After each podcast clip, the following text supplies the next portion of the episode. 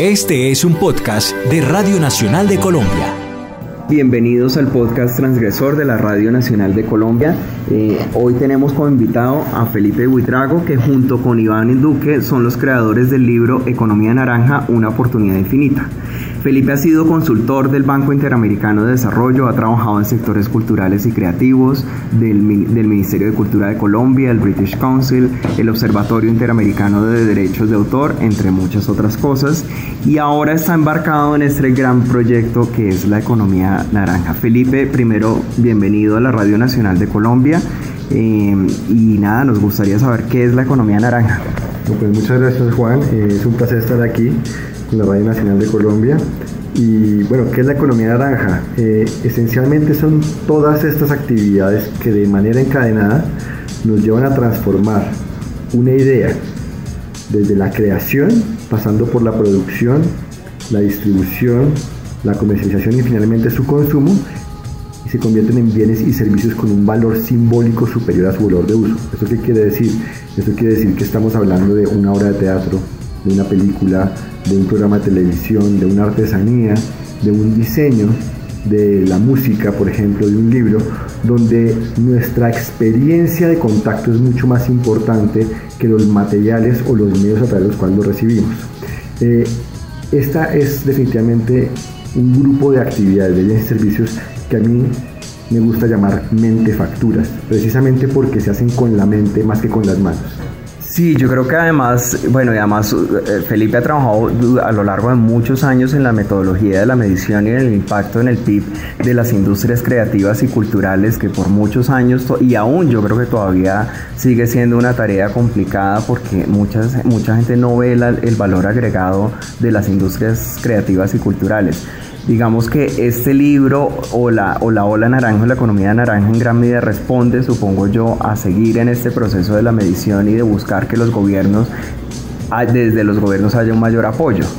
Así es, eh, la medición del valor económico y económico entendido no solamente como el valor financiero, sino también como el valor social, eh, el valor cívico, ¿cierto? el valor integral de las cosas, eh, es uno de los retos grandes. Dentro de, los, de las mediciones y las metodologías que se han hecho, eh, hay infinidad de aproximaciones.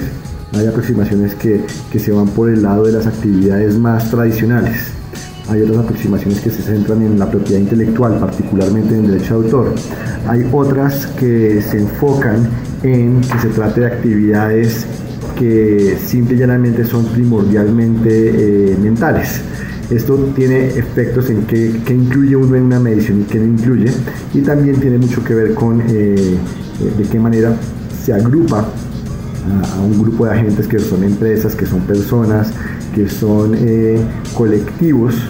Y, todo esto pues tiene retos muy grandes como tú lo dices. En la economía naranja lo que quisimos hacer fue proveer un, un paradigma sombrilla en el que cupieran las principales de estas aproximaciones. ¿Por qué? Porque a veces las discusiones entre cuál tiene la razón o cuál es más importante eh, contaminan el propósito principal, que es destacar la importancia de estas actividades y buscar mejores políticas para el desarrollo de oportunidades dentro de ellas.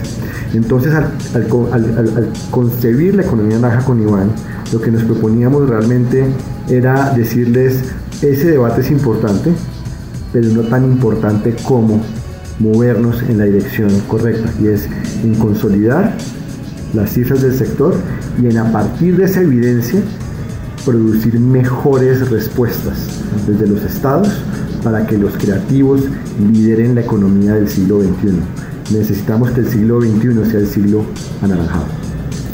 ¿Qué, van a encontrar, digamos, los, digamos, el público que quiera acceder al libro? Que estaría bien que dijeras dónde lo pueden encontrar para, para toda la gente que trabaja en el sector cultural del país, dónde lo pueden encontrar y qué tipo de contenidos van a encontrar en el libro. Bueno, esencialmente es muy fácil. Si uno pone economía naranja en Google, le sale de una.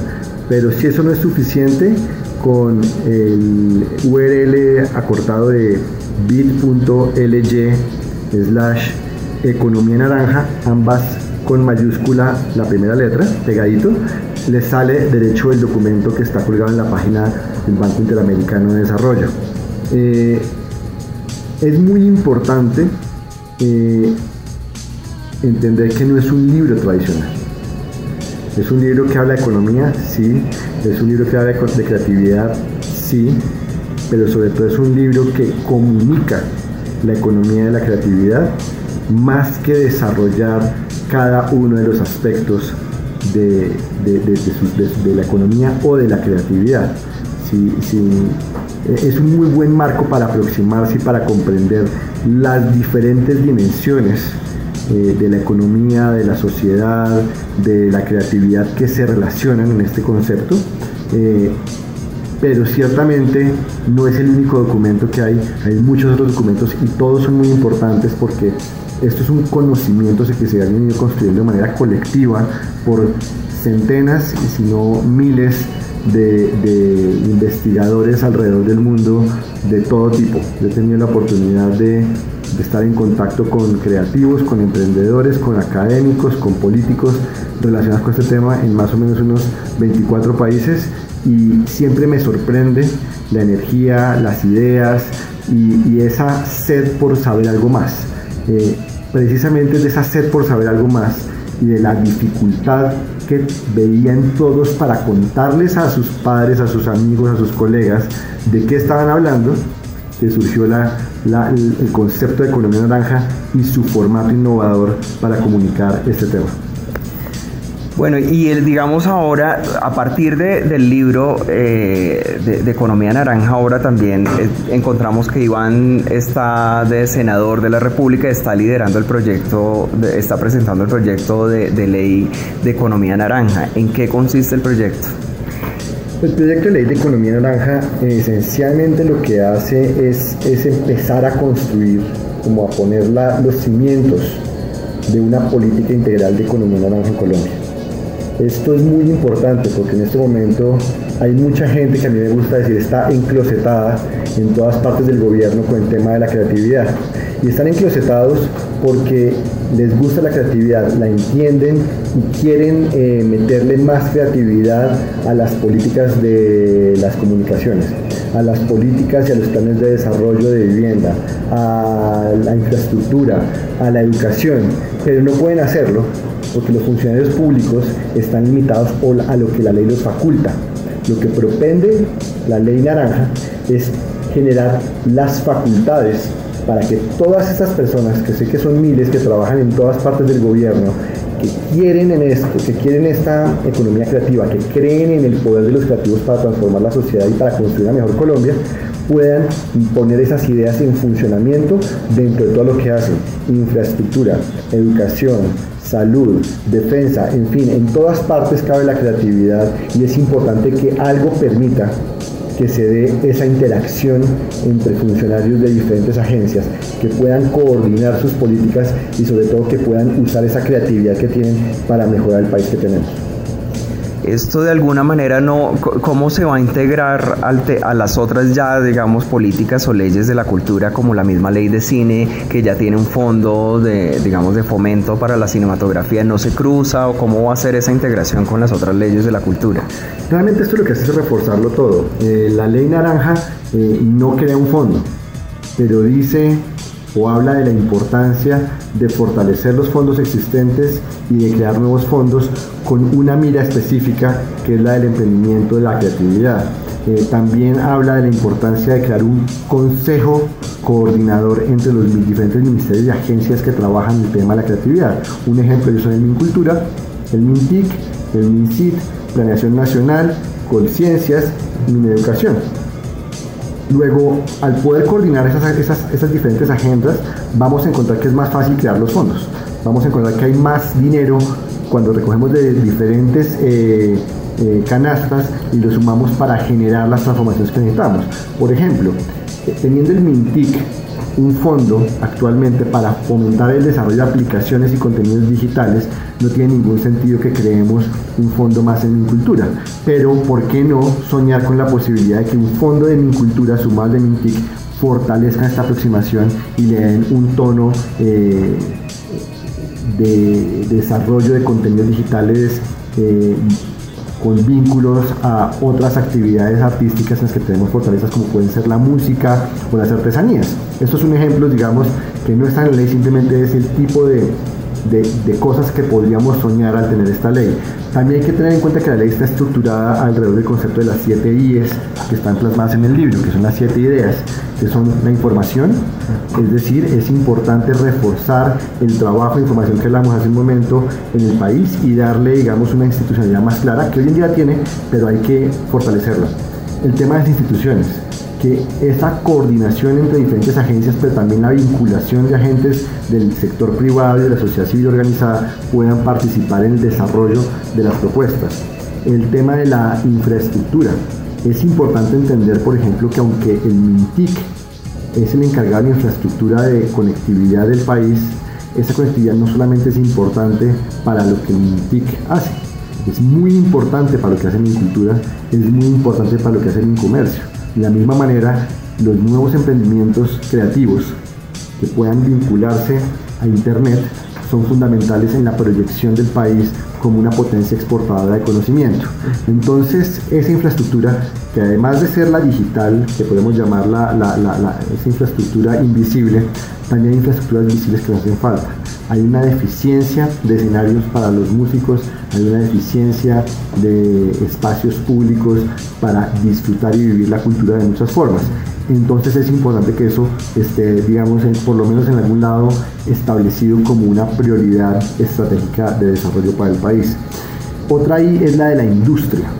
Eso tiene que ver con el emprendimiento, tiene que ver con la posibilidad de entender que darle herramientas de emprendimiento a una persona con talento creativo no es volverlo empresario, es darle herramientas para que se comunique con un emprendedor, con un empresario en una condición más igual, en una condición más equitativa, mejor informada, que permita relaciones más sólidas.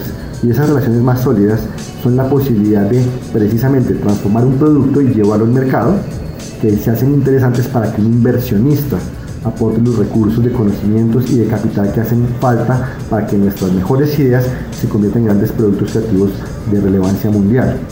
Otra ahí es la de la integración. Muchas veces el regionalismo dentro de un país como Colombia o inclusive el regionalismo dentro de un continente como el latinoamericano se convierten en proteccionismo cultural que crea barreras y esas barreras paradójicamente hacen más difícil que una película argentina llegue a Colombia a que una película de Hollywood lo haga.